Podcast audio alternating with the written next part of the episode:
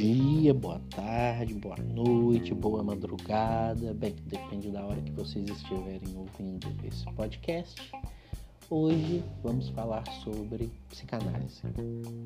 Relembrando o que fizemos até aqui no estudo dirigido 4, que é dividido em duas partes. Primeiro, trabalhamos com behaviorismo.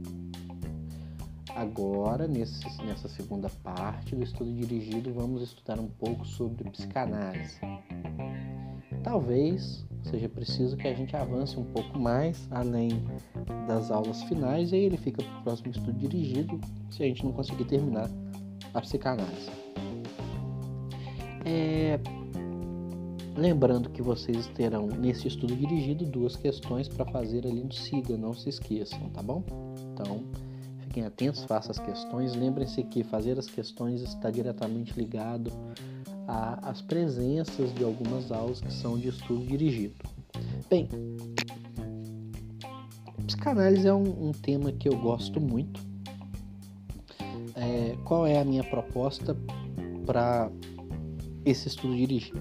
Que a gente leia o que o Psicologias traz sobre psicanálise e que depois a gente estude um texto do Freud diretamente. Eu acho que isso é importante, é, o contato com, com o autor, sabe, com a fonte. E vou fazer uma, um parêntese aqui para mais uma vez estimulá-los à leitura. Bem, eu acho que das atividades humanas a leitura é uma das mais prazerosas, tá? Eu gosto demais de ler. Eu gosto de ler, eu gosto de aprender quando eu leio sobre, sobre psicologia, sobre outras coisas também. Eu acho que a leitura a gente tem, enquanto ser humano, né, enquanto esse animal, ser humano que a gente é, a gente tem a capacidade de fazer algo que outras espécies não dão conta, que é ler e aprender a partir da leitura. E por que, que isso é importante? É porque a leitura, além de ser uma gostosura, ler e aprender, sabe? É a forma que nós temos de passar um conhecimento da maneira mais organizada, sistematizada, lógica e profunda. Nada substitui a leitura. Eu falar não substitui a leitura, vocês assistirem um vídeo ou uma palestra de alguém não substitui a leitura. A leitura são outros processos que estão implicados. Então, ler é muito bacana porque faz com que a gente fique de melhor do que a gente é. Não se furtem ao prazer da leitura, tá? Leiam de tudo. Leiam de tudo. Poesia, romance, reportagens uh, e principalmente leiam sobre psicologia. É, poesia, literatura e psicologia e filosofia. É isso daí que vocês têm que ler. É muito bom ler, tá? Muito bem. Então a ideia é que a gente leia Freud e aí eu acho que é importante ter contato com os autores que estudamos, porque uh, ler sobre eles é diferente de ler o que eles trazem também.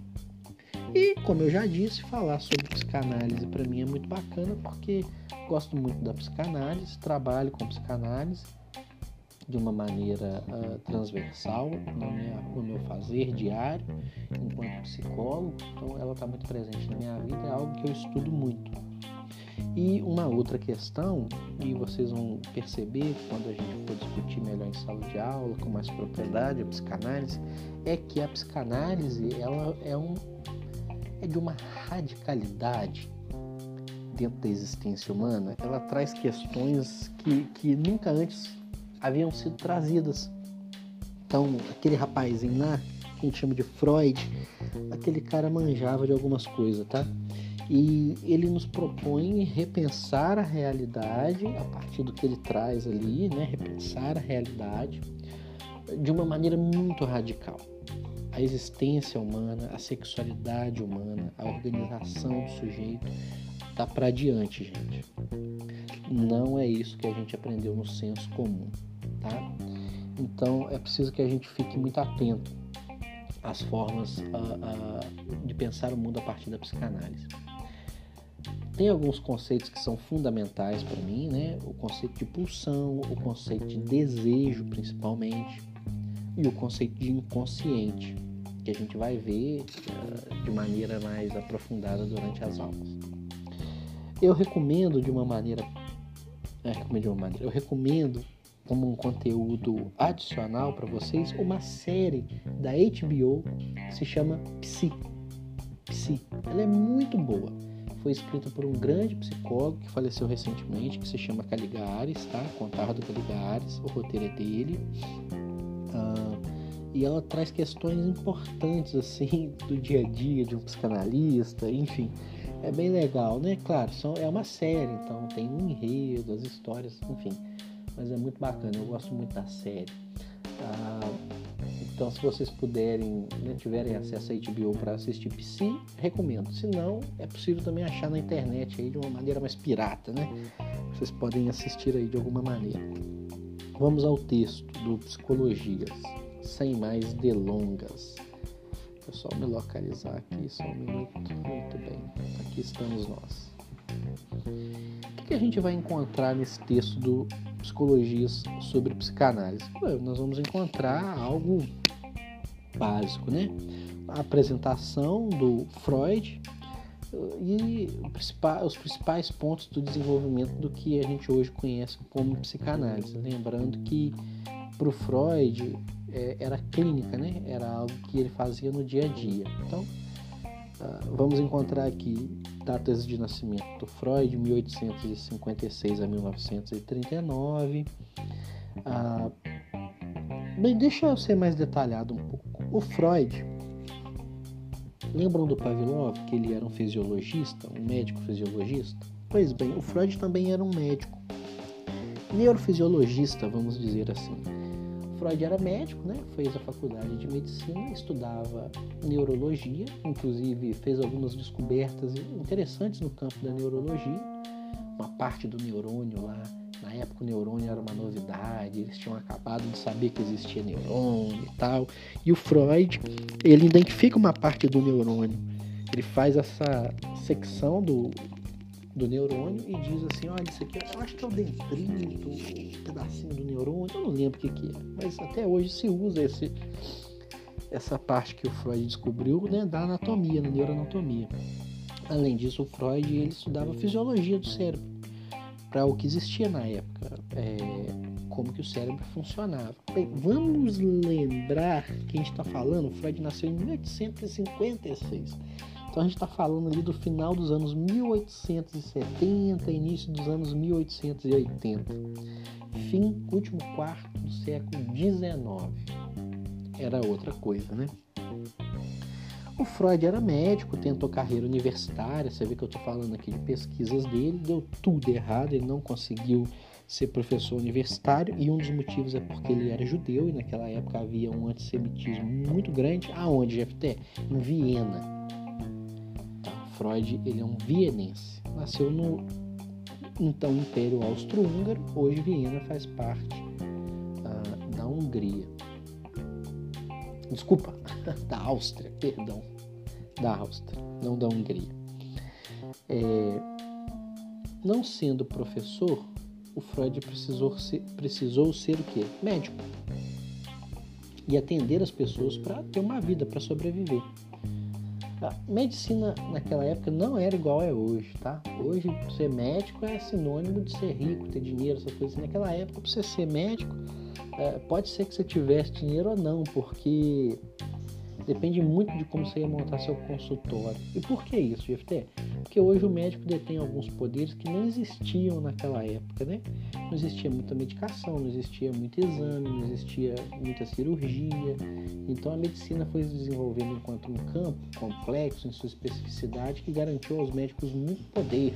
Naquela época não era assim não. Tanto é que a medicina naquela época ela era muito primitiva, inclusive.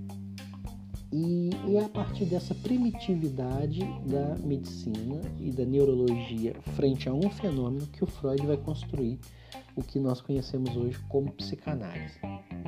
A partir do que, GFT? Qual foi a questão que ele viu lá que não se dava conta? Histeria. O fenômeno da histeria. Tudo começa com a histeria eu não sei se vocês conhecem a condição da pessoa que tem a histeria, que desenvolve a histeria. Ah, mas na época do Freud, esse era, essa era uma questão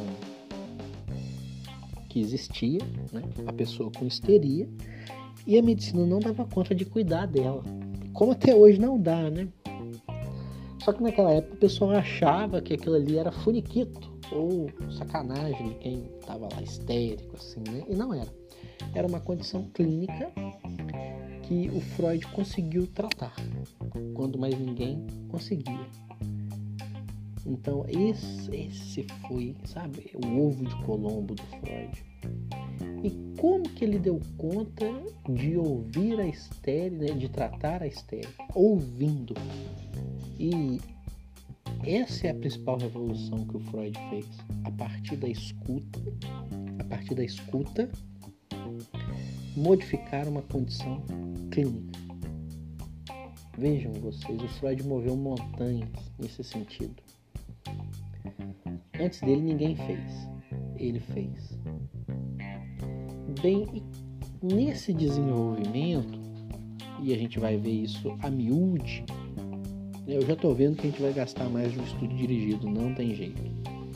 O Freud descobriu algumas coisas, como por exemplo o que ele veio a chamar de inconsciente. É, é, no, hoje a psicanálise está tão permeada aí, a gente escuta tanto sobre psicanálise, a psicanálise é algo assim cultural, né? Que você fala assim, ah, você, isso aí ah, você fez de maneira inconsciente, ou tá no seu pré-consciente, subconsciente, isso é senso comum, tá tudo errado, não usem mais isso. Mas a noção de algo que eu não dou conta, mas que está ali, o inconsciente, existe no senso comum, né? Então é mais fácil para a gente hoje compreender um pouco o que, que o Freud queria dizer. Na época dele ninguém compreendia muito bem, hoje é mais fácil o inconsciente, que eu gosto muito de chamar de insabível ou inconhecível, né? algo do que nós não sabemos, que nós não conhecemos. Uh, Freud criou o, criou o conceito, Freud identificou que existe algo que é inconsciente, né? E disse, ó, isso que vocês estão, isso que acontece é inconsciente e, e é daqui que eu vou partir para entender as pessoas. Freud então vai desenvolver uma estruturação do aparelho psíquico, num primeiro momento dizendo que existia inconsciente, pré-consciente e consciente, chamado isso aí de primeira tópica, que depois ele vai mudar para dizer que é da segunda tópica, que é o superego, o ego e o id, ou supereu, eu e o isso em alemão, é melhor dizer assim, tá? Que é o mais correto, a gente sabe hoje. Então ele vai partir da primeira tópica para a segunda tópica, ele vai descobrir que existe a sexualidade humana desde o momento que nascemos até o momento que morremos e que essa sexualidade ela conduz as nossas atividades no dia a dia, ela é importante inclusive para o modo como a gente adoece. Ele vai descobrir que ninguém é normal, ele vai descobrir que todo mundo tem uma psicopatologia, que é possível de ser vista no dia a dia. E isso é muito bacana, gente, porque isso acaba com a noção de patologia, do que é patológico, do normal e patológico a partir da diferença. O diferente não é anormal. Todos nós somos anormais ou loucos em uma certa medida, ou doentes em uma certa medida. Não é a quantidade, é, desculpa, não é a presença ou não, é a, a, intensidade, é a qualidade da coisa que muda e que aí a gente precisa de um cuidado ou não. E ele vai ver então, já que ninguém é normal, que todo mundo mais ou menos é meio que doido, e cada um. Não é, eu tô falando assim de uma maneira muito pejorativa, tá? Não é isso não, porque eu também acho que assim a gente é, é, banaliza muito, né? Que todo, ah, todo mundo é doido e tal. Não todo mundo tem uma organização psicopatológica. É assim que a gente lida com a vida. É isso que o Freud vai dizer, né? Portanto, nós temos mecanismos de defesa, que a gente já viu um pouco. Vocês lembram lá naquilo que é psicologia, dos mecanismos de defesa? Recalque, regressão, projeção, racionalização. Tá? Ele vai dizer de tudo isso. E, por fim, no Psicologias, ele vai dizer do desenvolvimento da psicanálise. Como ela chegou na cultura, como ela é o que é, como ela é utilizada, por exemplo, na educação, com crianças, ah, em empresas, instituições, né, dentro da saúde mental, que é um campo muito bacana, que a gente vai ver um pouco sobre ele também. Mas tudo isso ficará para adiante, não para agora. Né? Em sala de aula, nós vamos discutir isso com mais propriedade, com mais tranquilidade. Portanto, leiam o texto, tragam questões e vamos juntos construir conhecimento em psicologia. Um grande abraço para vocês.